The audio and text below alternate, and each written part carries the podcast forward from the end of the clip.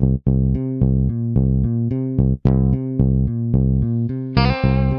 the Pitch.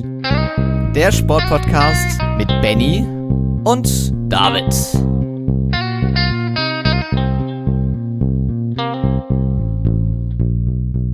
Katastrophe. Ein WM-Podcast abseits der Plätze. Ein Projekt von On the Pitch, der Sportpodcast und Herz 879. Und damit begrüßen wir euch zu Katastrophe. Mein Name ist Pierre Bulwitt, ich bin heute euer Host. Und mit dabei sind natürlich die Jungs, äh, dessen Video vielleicht auch gelandet sein, nämlich äh, Benny Scherb. Hi, schön Und- wieder dabei zu sein. Und David Büker von On the Pitch, der Sportpodcast. Hallo, ich grüße recht herzlich.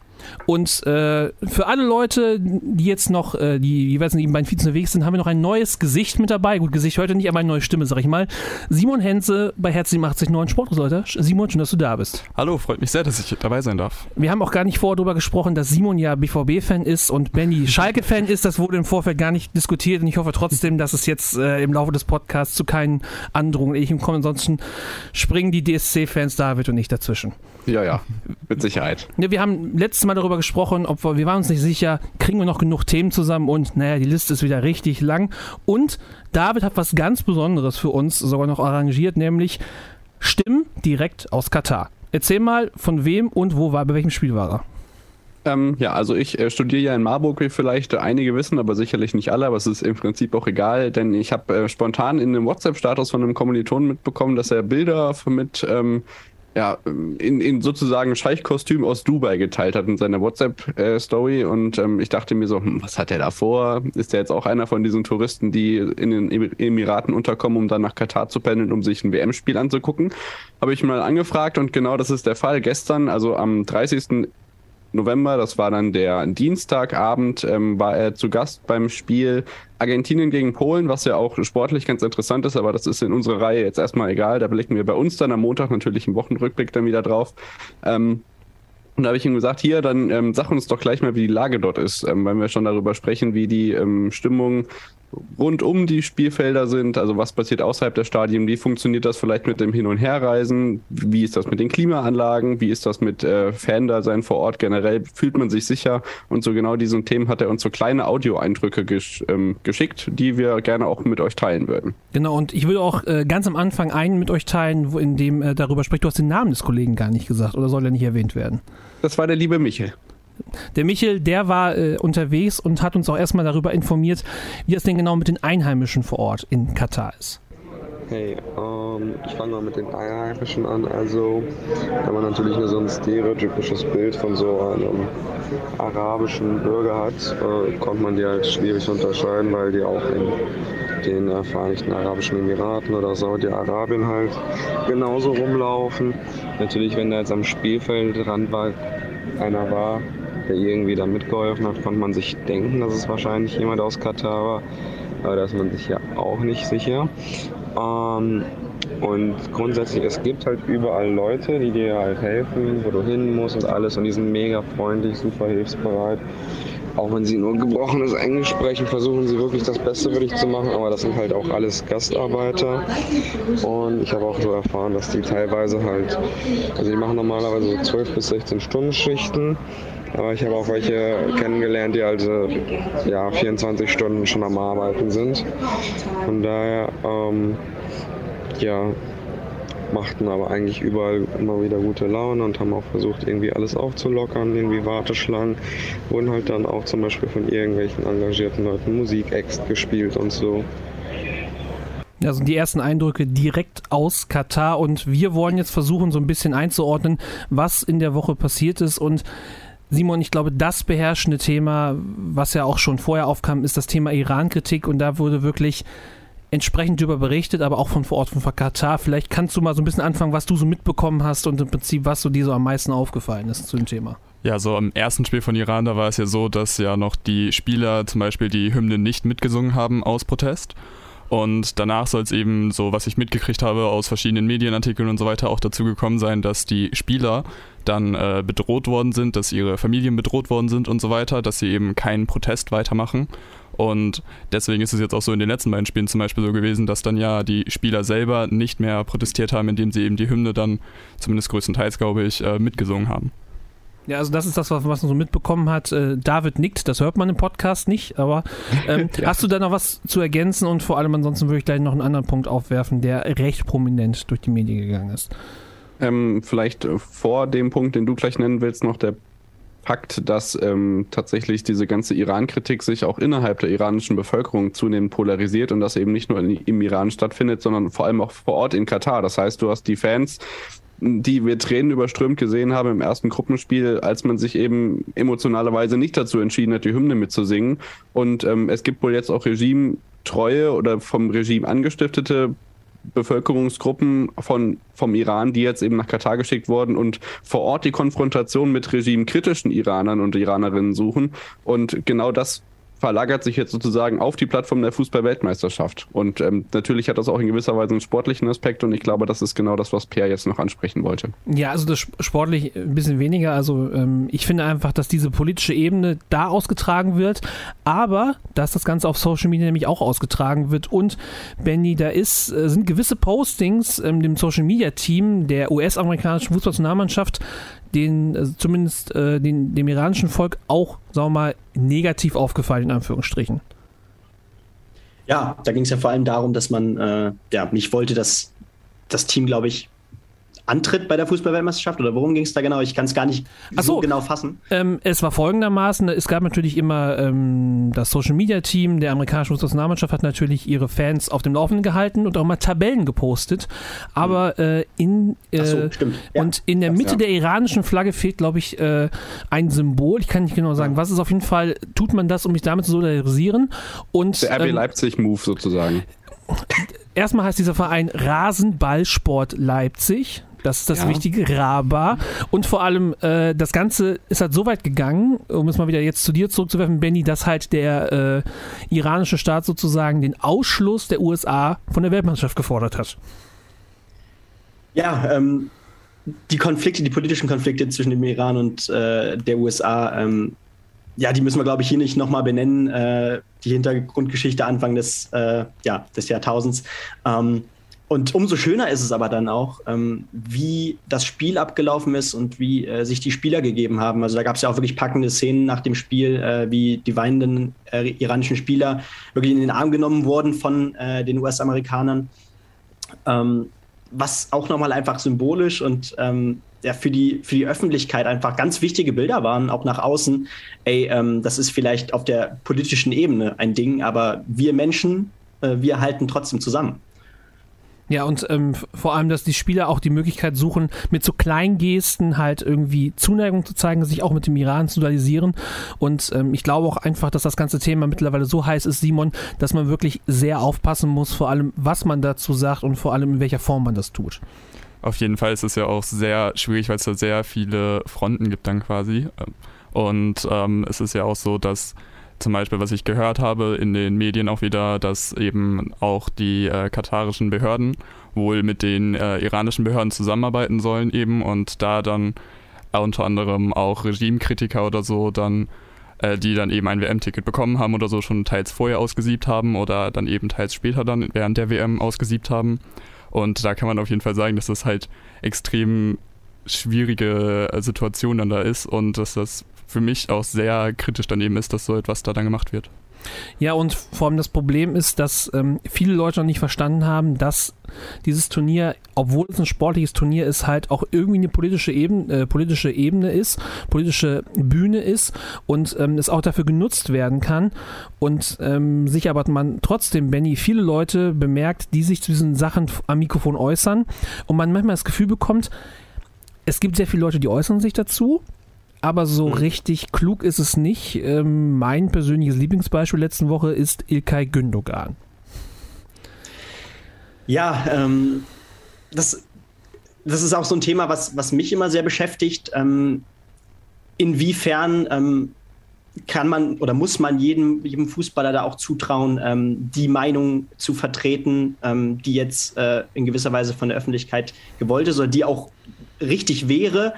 Ähm, deswegen, deswegen wundere ich mich meistens nicht, wenn es dann doch äh, immer mal fragwürdige Äußerungen gibt äh, in der Hinsicht. Ähm, Vor allem, weil sich, Ende- weil sich Ilkay Gündogan mit so politischen Sachen auch schon mal die Hände verbrannt hat. Ich sag nur Erdogan. Sehr wohl. Ja, ja, ähn, ähnlich wie Mesut Özil ja damals. Ähm, da gab es ja auch noch unschöne Bilder jetzt. Ähm, ich weiß gar nicht, ob ihr das mitbekommen habt. Äh, da wurden von den Kataris äh, teilweise im Stadion Mesut Özil-Bilder mit einem Zwinkern äh, hochgehalten, Ja. weil man.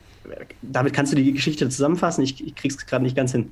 Nee, ich habe auch nur ähm, gesehen, dass eben ja, in gewisser Weise Karikaturen von ihm hochgehalten wurden, um auch uns den Spiegel vorzuhalten, dass wir auch irgendwie Genau. Querulanten in unserer eigenen Mannschaft hatten, die ja bekanntlicherweise nicht mehr in der Nationalmannschaft sind, auch wenn sie das vielleicht zum damaligen Zeitpunkt sportlich noch hätten tun können. Ja, also man muss vor allem sagen, Mesut Özil ist weg, Ilkay Gündogan ähm, ist immer noch da, hat aber auch abseits des generell auch seine Fußballkarriere weiter nach vorne gebracht. Bei Mesut Eben, Özil, genau. bei ging es ja immer äh, weiter bergab. Aber wir wollen, ich wollte, ähm, was ich dazu sagen, ich möchte dazu meinen Opa zitieren, der mittlerweile im Himmel ist, der irgendwann mal den Spruch, der gut dazu passt, gesagt hat, wenn man keine Ahnung hat, soll man die Fresse halten. Es ist für mich relativ einfach, wenn Ilkay Gündogan sich dazu äußern möchte, dann kann er das gerne tun. Aber der DFB hat ein Riesenbudget für so PR-Berater und all so ein Kram. Vielleicht spricht man vorher mal mit einem von diesen Leuten, bevor man sowas in die Welt setzt und dieses äh, Zitat um die Welt geht und es wieder nicht darum geht, ich, gehe- ich verstehe, was Ilkay Gündogan damit meint. Ich verstehe, was er damit ausdrücken möchte. Aber Simon, er könnte es doch jetzt doch ein bisschen schöner verpacken können. Ja, auf jeden Fall. Also es ist halt immer schwierig. Die Spieler sind halt nicht dafür letztendlich. Also die Spieler werden Profis, weil sie ja etwas besonders gut können, und zwar Fußball spielen. Aber das bedeutet nicht, dass sie unbedingt besonders gut dann irgendwelche weltpolitischen Sachen einordnen können. Und da muss man sagen, dass sie da dann schon, dass man schon erwarten kann, dass sie eine gewisse Haltung oder so zeigen, aber dass man da auch vorsichtig sein muss mit, äh, wie weit man da dann geht oder so und was für Aussagen man da trifft natürlich. Ja, also es äh, und äh, wir haben hier so ein Dokument, in dem alle Themen gesammelt werden und ähm, David hat reingeschrieben, die Gretchenfrage drängt sich zunehmend weiter mal auf in dieser deutschen gesellschaftlichen Diskussion.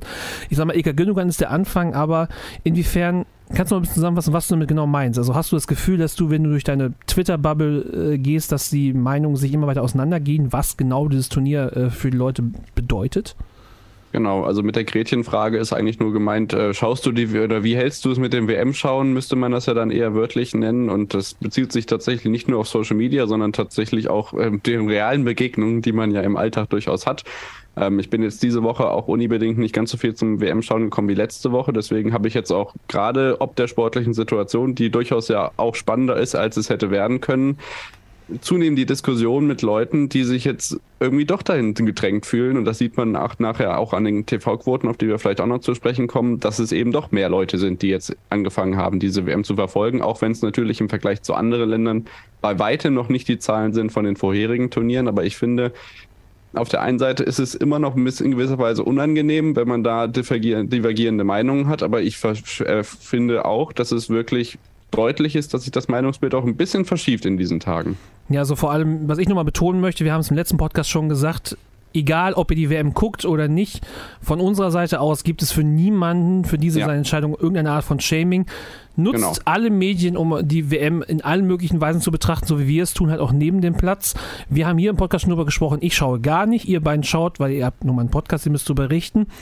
Simon, wie ist es denn mit dir? Müssen wir nicht, aber machen wir. Ja, gut, Ja. ihr, ja, gut, aber ihr habt einen Podcast, in dem ihr über das gesamte sportliche Geschehen alles abarbeitet, von Dart bis Wintersport. Und dann, ich sag mal, dann müsst ihr auch über die WM berichten und wollt auch darüber berichten. Wie ist das bei dir, Simon? Ich schaue tatsächlich die WM eben auch nicht, wie du, Pia. Ähm, und das ist bei uns zum Beispiel, äh, bei uns beim Campusradio so, dass wir natürlich nicht darauf angewiesen sind, dann oder so irgendwie über die WM zu berichten oder so, da wir natürlich einen komplett anderen Fokus haben. Deswegen gibt es da für mich da in der Hinsicht schon mal keinen Druck. Und ich persönlich finde dann auch, dass es äh, für mich eben nicht so wirklich das den Reiz hat wie sonst, dadurch, dass eben das mit so vielen Sachen überschattet ist. Aber ich kann natürlich trotzdem auch, was du ja eben gesagt hast, jeden verstehen, der die WM trotzdem schauen möchte und finde das natürlich auch voll in Ordnung. Und also vor allem halt, ähm, was ich öfter gelesen habe, dass irgendwelche Leute angegangen sind, die halt SportjournalistInnen sind, die ihr Geld damit verdienen. Also dem kann man wirklich keinen Vorwurf machen, wenn sie über die WM berichten. Ich versuche gerade zu gucken, wo wir eigentlich wieder hin wollten und dann nehmen wir das Thema, was David eben aufgebracht hat, nämlich TV-Quoten. Äh, David wälzt nämlich besonders gerne für uns DWDL-Artikel mit äh, TV-Quoten und dementsprechend kannst du jetzt mal sagen, inwiefern sich das auch vor allem zur letzten Woche verändert hat, wo wir ja gesagt haben, dass es noch eher so schleppend ist.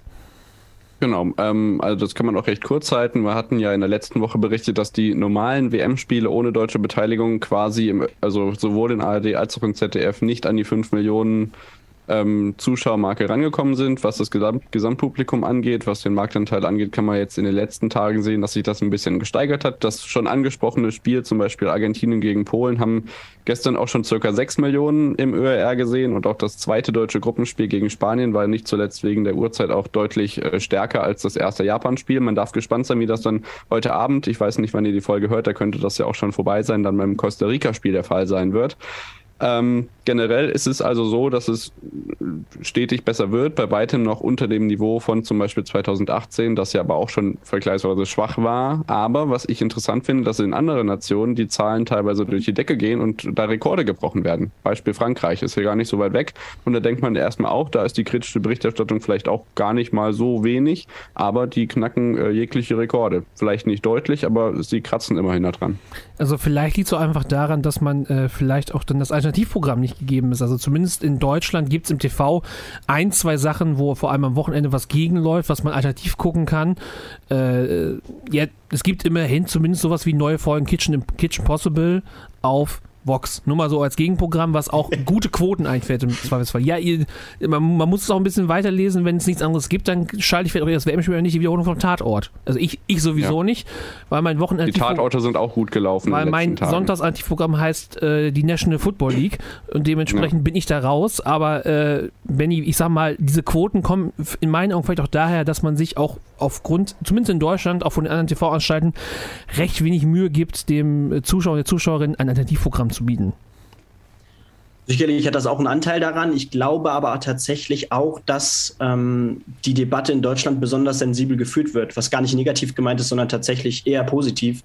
Ähm, Gerade in der Berichterstattung äh, geht das schon sehr tief rein in die Menschenrechtsfragen und so weiter, ähm, was in der internationalen Presse, glaube ich, zwar vorkommt, aber ähm, naja, längst nicht so, äh, so weit geht wie bei uns, habe ich jedenfalls den Eindruck.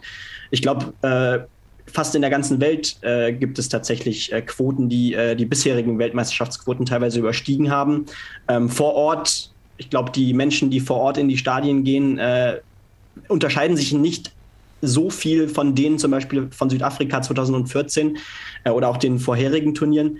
Ähm, ich glaube schon, dass wir, dass wir tatsächlich sehr tief in diese Debatte schon reingehen und auch gerade das, äh, was da der Gesellschaft vorgeführt wird, ähm, auch ja, noch, noch, noch mit einer besonderen äh, tiefgreifig, mit einem tief, tiefen Griff rein, so gesehen mit einer Schärfe ja. genau äh, beobachten. Und ähm, das, das freut mich natürlich, ähm, aber das zeigt wieder, dass äh, da in gewisser Weise in der generellen Debatte einfach noch Nachholbedarf ist. Ja, also was vor allem diese steigenden Zahlen spricht für mich dafür, dass es vielleicht im Nachgang doch sowas wie WM-Stimmung gibt. Das, was Simon ja. gesagt hat, kann ich zum Beispiel unterstützen, dass ich so gar nicht dieses Gefühl habe, Bock habe, die WM zu schauen mhm. und ähm, dass man auch gar nicht so weiß, wie das Ganze so vor Ort wahrgenommen wird. Und ähm, Gott sei Dank haben wir ja noch die O-Töne von Michel, der beim Spiel Argentinien gegen Polen war. Und ähm, ich habe vielleicht mal zwei Sachen, die ich noch abspielen möchte. Einmal geht es darum, wieso das mit dem Sicherheitspersonal vor Ort in den Stadien ist. Um, ähm, ja, Polizei und Sicherheitsbehörden. Also es war auf jeden Fall ein erhöhtes äh, Sicherheitsvorkommen. Ähm, allerdings ist das so ein bisschen, glaube ich, untergegangen, weil halt wirklich Tausende von Gastarbeitern da waren, die halt ausgeholfen haben.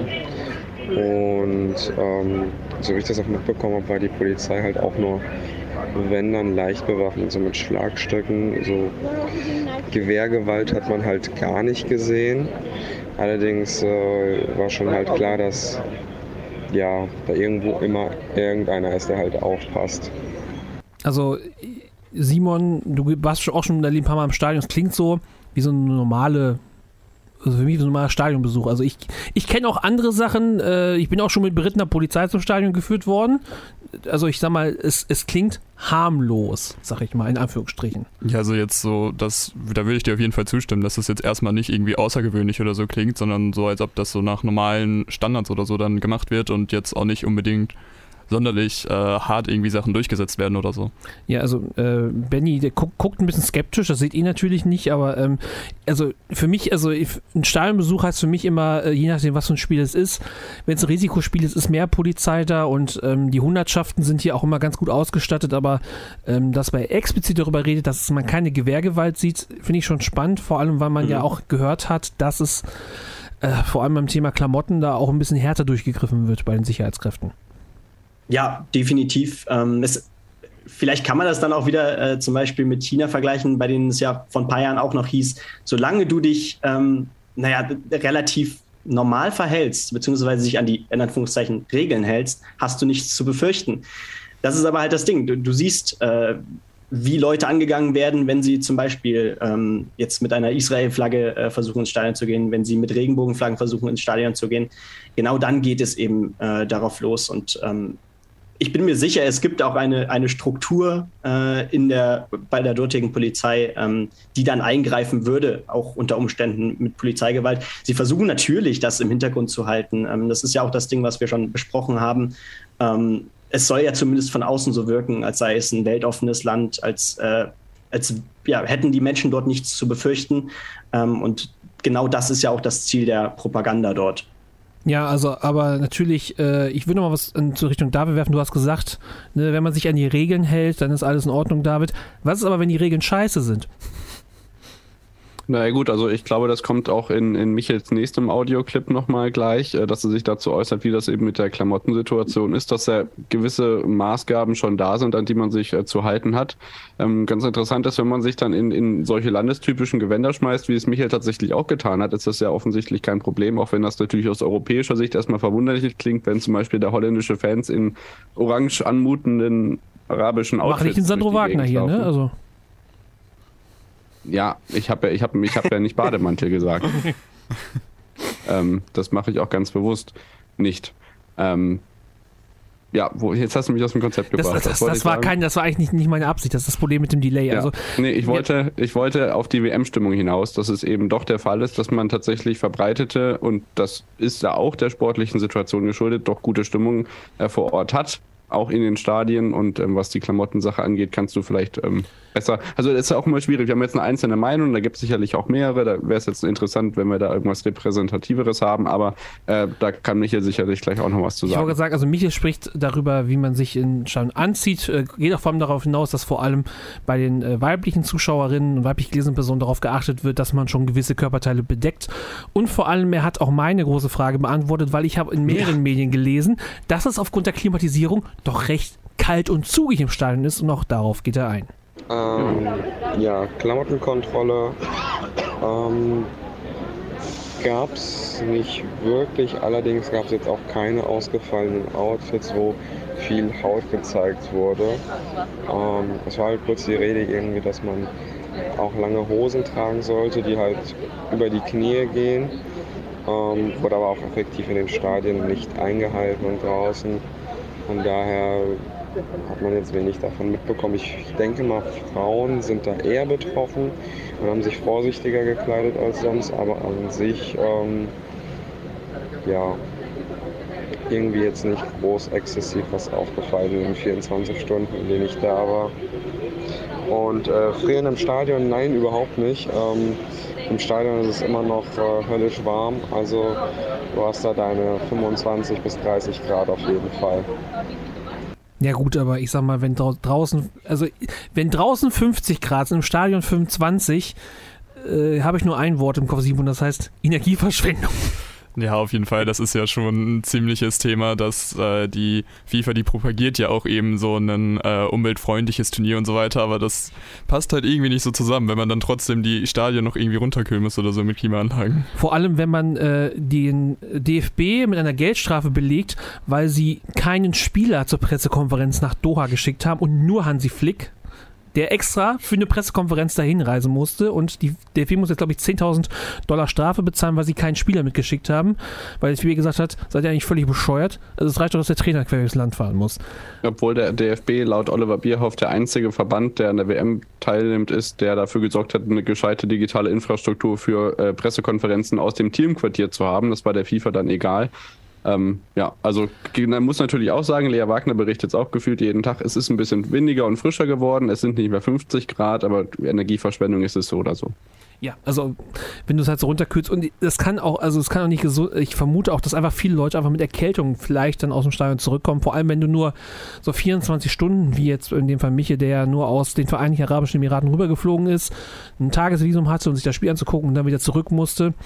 Digitale Infrastruktur, ich habe ein Bild gesehen, ich habe einen Clip gesehen von Magenta TV, ich weiß nicht, ob ihr ihn auch gesehen habt, wie Oliver Bierhoff so als, als eine Art Hologramm aus dem Teamquartier zugeschaltet gewesen ist es hatte ein paar, äh, gibt es auf dem TikTok-Kanal von Magenta TV, unterlegt mit Star Wars Musik. Kann man finden, wie man, kann man finden, wie man möchte, aber ich musste gerade daran denken, als du es gerade gesagt hast. Ähm, wir wollen noch ein bisschen äh, über ein, zwei Sachen reden, die hier noch so ein bisschen auf dem, äh, unserem Themenblatt stehen. Ähm, wir, das Thema Alkohol wurde ja von uns sagen wir so, noch eher stiefmütterlich behandelt. Ich würde da noch mal kurz drauf sprechen, weil wir einen sehr guten O-Ton noch von Michael dazu haben. Auf jeden Fall, ich weiß dann gar nicht, Simon, was hast du dazu mitbekommen? Also es sollte ja eigentlich Bier im Stadion geben. Es sollte 13 Dollar kosten. Was selbst wir verwöhnte Fußballfans doch recht teuer finden. Nur mal als Vergleich. In der Schüko Arena kosteten 05 Pilz 4,70 Euro. Und Benny, hast du dich, hast du gemerkt, wie viele Leute passen in die Schüko Arena? Weißt du noch? Ja, ich werde da jetzt nicht nochmal drauf eingehen. Gut.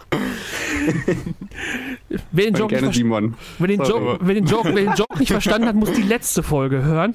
Ähm, auf jeden Aber Fall. Ich kann, sagen, ja? ich kann sagen, dass das Bier in Gelsenkirchen auf jeden Fall günstiger ist. Ihr müsst ja auch. Wir reden jetzt nicht über Biermarken, das, ist, das, das, das entgleist uns. Das die einzige Biermarke, über die wir da reden können, ist nämlich der offizielle FIFA-Sponsor Budweiser, die relativ nicht so gut davon begeistert gewesen, dass es kein Bier gibt.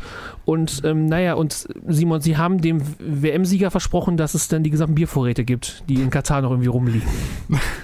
ist natürlich äh, auch eine sehr interessante Marketingmaßnahme dann noch von denen, ähm, um das noch irgendwie rumzureißen, so vielleicht so ein bisschen.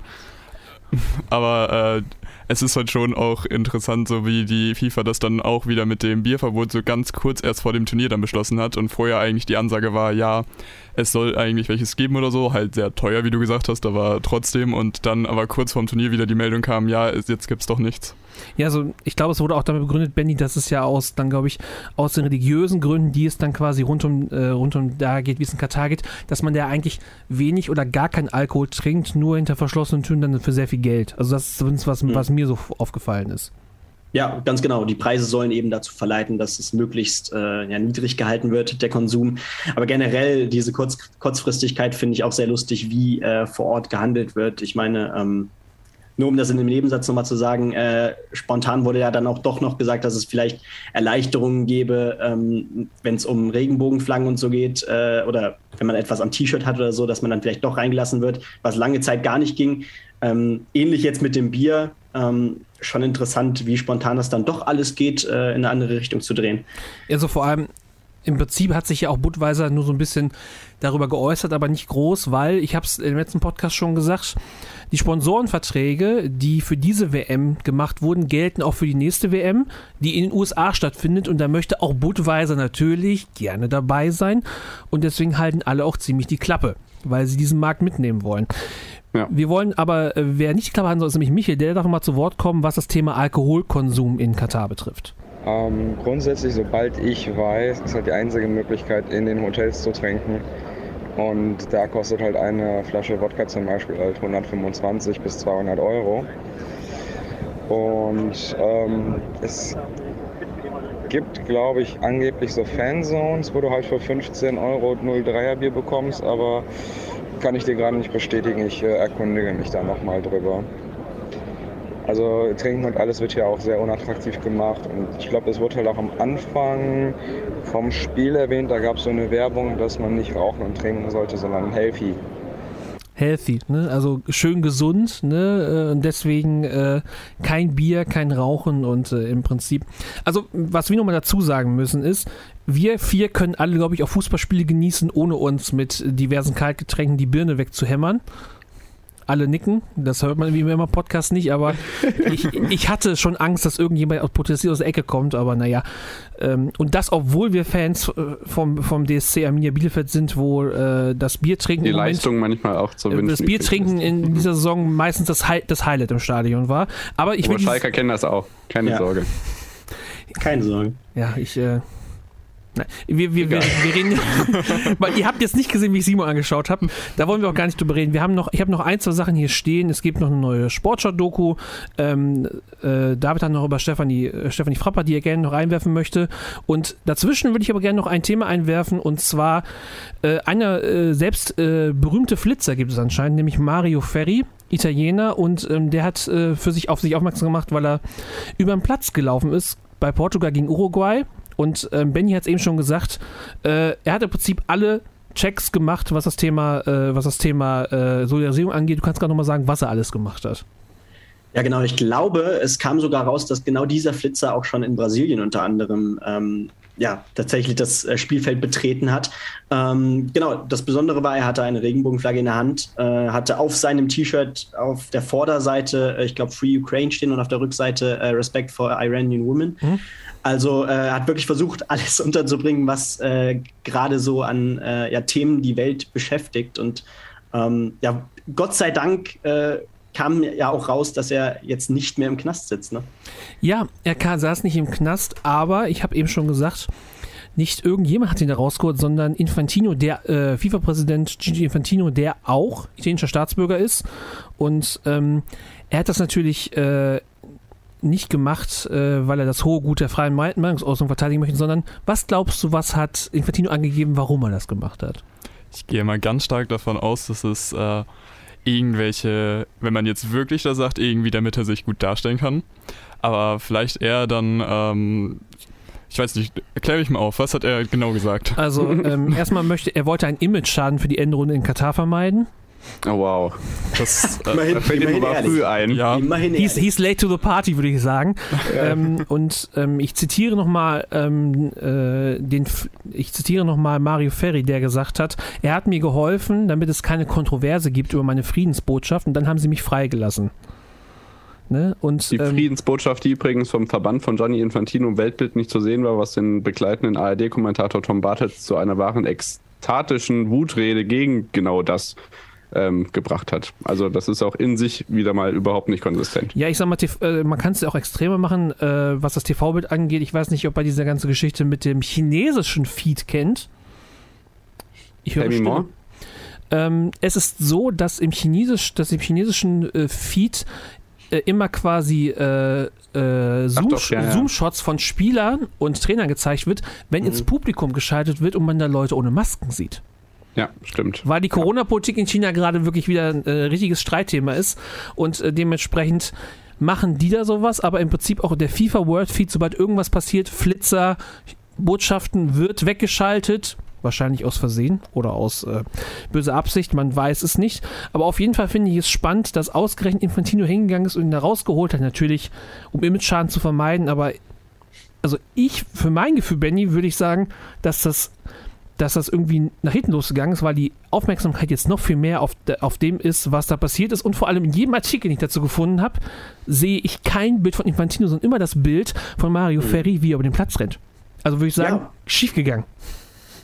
Absolut, aber ich glaube, das äh, war vorhersehbar, oder? Also, ähm, dass jetzt mittlerweile Gianni Infantino nicht mehr, nicht mehr unbedingt der Engel in der äh, weltweiten Berichterstattung ist, zumindest wenn man auf die westlichen oder westlicheren Medien schaut. Ich glaube, das ist keine Überraschung und äh, da, wird, da werden natürlich solche Bilder gerade für Titelseiten äh, liebend gerne verwendet. Ähm, dafür ist ja der Journalismus auch da. Ähm, das interessiert die Leute viel mehr als äh, jetzt, keine Ahnung, Infantino als äh, ja, Engel darzustellen. Das ist das, das will ja auch, glaube ich, keiner.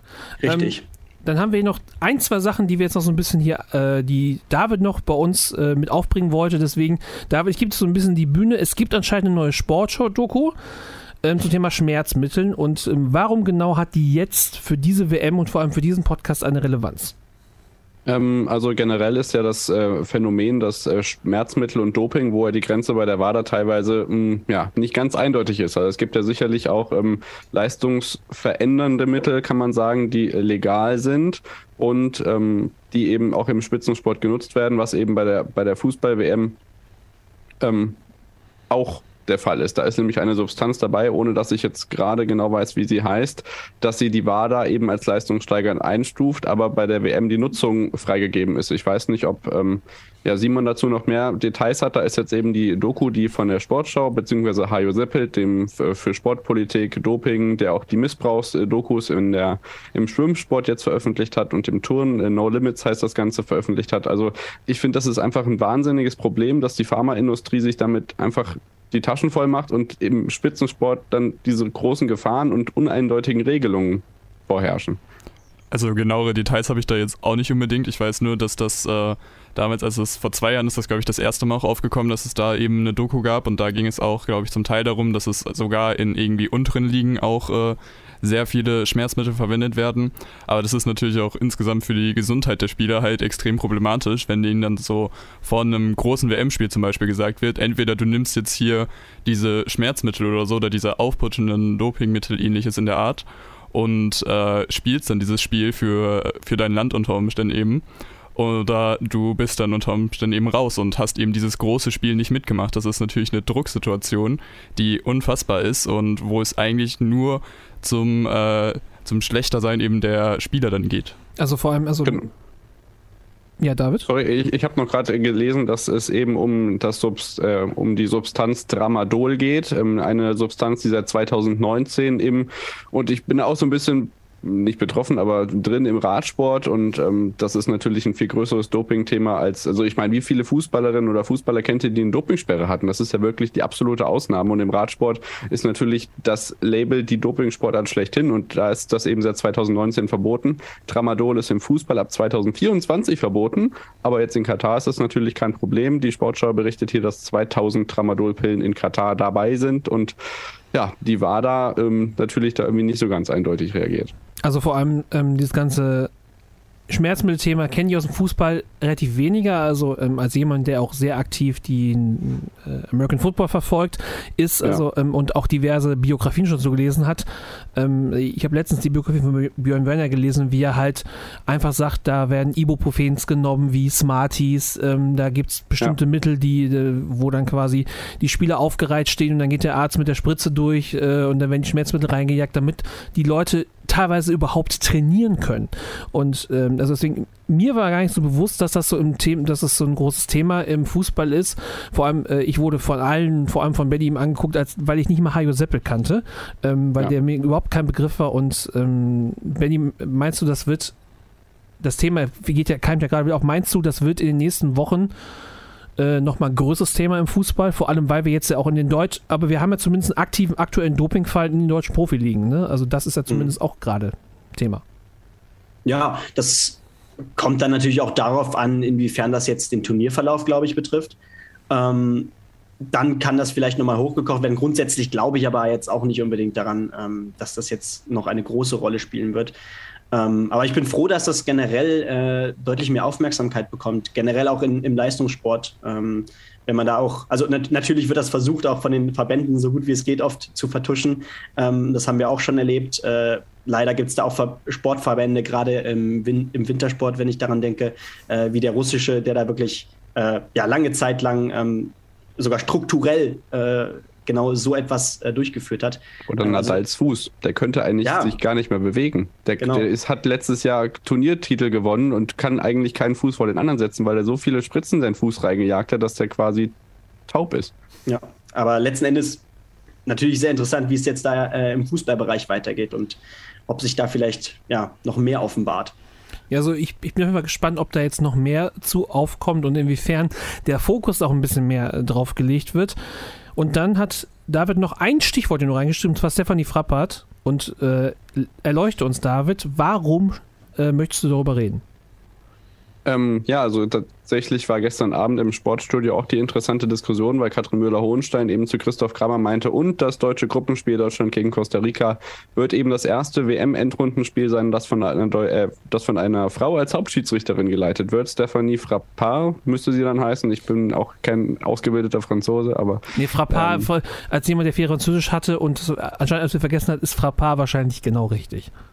Und ähm, genau, das ist eben die einzige ähm, Schiedsrichterin, die eben als Hauptschiedsrichterin für diese WM nominiert worden ist. Und die hat auch in der WM-Qualifikation schon ähm, Erfahrungen sammeln dürfen. Und auch bei der äh, Frauen-EM war sie jetzt dabei. Und ähm, ja, die Nachricht in dem Sportstudio war eben so, dass Katrin Müller-Hohenstein das bekannt gegeben hat und Christoph Kramer meinte, hm, ja, aber warum ist das denn jetzt überhaupt eine Nachricht? Ähm, ich finde, das ist jetzt eine Nachricht, weil sie eben die erste ist. Es wird Zeit und danach sollte es keine Nachricht mehr sein. Ich bin gespannt, wie die Medien darauf reagieren. Ich glaube nämlich, dass es nicht so sein wird, wie Christoph Kramer sich das vorstellt. Und deswegen ähm, wollte ich auf der einen Seite natürlich die gute Nachricht, aber auch gleichzeitig viel zu späte Nachricht mitteilen, dass es eben heute Abend der Fall sein wird, wenn sie sich denn nicht verletzt, was natürlich niemand hofft.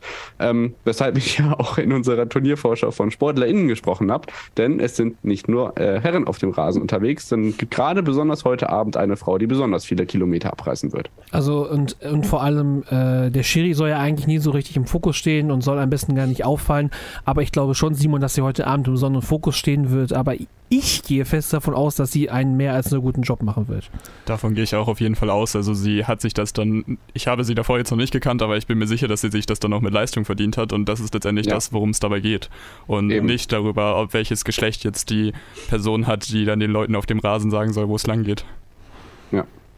Äh, dein abschließender Take dazu, Benny? Ja, habe ich jetzt nicht groß was hinzuzufügen. Ähm, natürlich, ähm, es, es, sollte eine Selbstverständlichkeit sein, dass wenn man äh, gute Leistungen zeigt, dann auch abseits des Geschlecht, der Geschlechterdiskussion natürlich eine Rolle bei großen Turnieren spielen darf, auch natürlich unter den Schiedsrichtern. Ähm, die Besonderheit ist eben, dass sie noch die einzige Frau ist, die vor Ort ist und ähm, deswegen darf man das, glaube ich, auch noch hervorheben. Ähm, aber ich verstehe auf jeden Fall, was, äh, worauf Christoph Kramer da hinaus will. Ja, ja, also, also ich finde es, also ich finde es vor allem was Besonderes, weil wir ja immer noch über Katar reden, wo das ja, ähm, wo ja vor allem in, den, in diesen Kulturkreisen das mit dem Thema Frauenrecht auch immer so eine schwierige Sache ist. Mhm. Und ja. Ähm, deswegen finde ich es total spannend, dass man ihr vor allem auch so ein wichtiges Spiel, Anführungszeichen, gibt, wo man auch weiß, dass die Aufmerksamkeit drauf da ist. Es werden in, heute Abend äh, aufgrund der Uhrzeit in Deutschland, glaube ich, wir schon, werden wir schon die besten Quoten erleben, was das Thema WM angeht, egal ob man das Spiel gucken möchte oder nicht, weil es vor allem auch darum geht, ob Deutschland äh, nächste Woche noch mit dabei ist. Und ähm, ich hoffe aber einfach mal, dass ähm, äh, im Prinzip das Einzige, was wir über sie in den Medien lesen, ist, dass sie einen guten Job gemacht hat. Genau, und nichts anderes können wir erwarten und sollen wir erwarten und wir werden sehen, was passiert. Auch wenn sich die Medien natürlich, egal was passiert, wieder drauf stürzen werden. Natürlich, ne? Ähm, die Kollegen vom Axel Springer Verlag äh, wissen, wissen bestimmt, haben, arbeiten schon an den guten Headlines, sag ich mal. Ja, ähm, die sind schon in der Schublade. Die sind schon in der Schublade. Wir äh, haben auch fast schon wieder eine Dreiviertelstunde voll gemacht, so wie beim letzten Mal. Finde ich total spannend, dass wir so viel zu erzählen haben. Die große ja. Frage ist, habt ihr noch irgendwas, was euch auf der Seele brennt, was unbedingt jetzt noch raus muss, äh, bevor ich hier gleich einen Stecker ziehe, hätte ich fast gesagt. Schwein. Genau, bei den Quoten ist mir vorhin immer noch das Magenta TV-Argument in den Kopf gekommen. Da gibt es ja nach wie vor keine Zahlen. Marco Hagemann hat ja jetzt in der Insta-Story nur so beiläufig erwähnt, dass es wohl mehr Leute gucken, als man denkt und man erwartet. Aber was das genau heißt, weiß man nicht. Also ich denke, die, die Quoten, die wir da von ARD und ZDF bekommen, sind schon recht gut vergleichbar. Und da kommt nicht elend viel oben drauf, dass es jetzt ganz viel verzerren würde. Also ich glaube nicht, dass, dass, dass Magenta TV irgendwie nochmal 5 Millionen NutzerInnen mit dazu gewinnt, die diese Quote niemals. Durch, durch die Decke steigen. Vor allem, weil es ja auch Geld kostet und ist, glaube ich, auch nicht für viele Leute reizbar ist, dass man da jetzt alle Spiele schauen kann. Ne? Auch wenn man natürlich äh, immer noch sagen kann, dass die vielleicht bei der KommentatorInnenauswahl ein bisschen eine bessere, sag mal, für, für meinen Geschmack ein bisschen besser da sind, aber ich gucke die Spiele nicht, also kann es mir auch egal sein. Ja, genau. Benny, ist von dir, da ist noch irgendwas auf der Seele brennt oder irgendwas, was du den Leuten noch mitgeben möchtest, ansonsten. Äh ähm, ja, ich, ich würde vielleicht noch einen Satz dazu sagen, weil es auch ein Thema ist, womit ich mich äh, ja, sehr beschäftige oder was mich sehr beschäftigt, äh, was Antisemitismus ist. Und äh, da gab es auch wieder einige Vorfälle ähm, mit dem, äh, mit einem der Reporter äh, aus Israel vor Ort, der ähm, ja mehrere Interviews mit äh, Fans äh, ja, durchführen wollte. Und ja, mit dem Interview haben die dann gefragt, aus welchem Land er denn kommt. Und das Interview wurde dann abgebrochen. Ein Saudi hat ihn tatsächlich sogar verbal attackiert ähm, und ging mit ihm wirklich in eine ja, unschöne Diskussion. Ähm, und da ging es wirklich in Richtung Existenzrecht absprechen von Israel und sowas. Ähm, das ist tatsächlich auch ein Problem, was äh, vor Ort leider sehr problematisch ist und was vielleicht nicht so oft thematisiert wird ähm, im Vergleich zu anderen Themen. Dementsprechend nur noch das vielleicht zum Ende hin.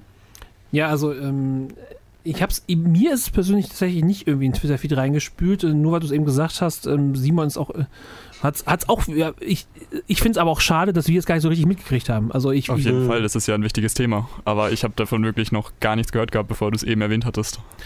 Und das ist irgendwie, also ich hoffe einfach, dass ähm, vor allem auf diese kleinen Themen und vor allem auf diese Sachen noch mehr Fokus gelegt werden. Das ist ja auch, warum wir den Podcast überhaupt gemacht haben, weil wir genau darauf schauen wollen. Deswegen nochmal, Benny, nochmal besten Dank, dass du es nochmal eingeworfen hast, weil wir hatten am Anfang Ja. darüber gesprochen, bevor die Mikros an waren, dann war es auch immer wieder weg. Äh, ansonsten machen wir heute Schluss bei Katastrophe. Wichtig ist für euch, folgt Benny, folgt David auf Twitter, folgt On The Pitch Podcast auf Twitter, folgt auch gerne dem Account Herzrasen auf Twitter. Alles an Mit wichtige RTZ. mit RTZ äh, alle wichtigen Sachen findet, die wir immer in den Shownotes. Ansonsten sage ich danke Simon Hense, danke David Bücker, danke der Benny Scherb, dass ihr mit dabei wart. bitte, bitte. Mein Name ist Pierre Burwitt, ich bin euer Host gewesen und wir hören uns dann nächste Woche zur neuen Folge Katastrophe. Ciao.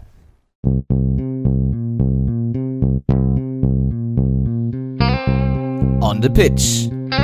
Der Sportpodcast mit Benny und David.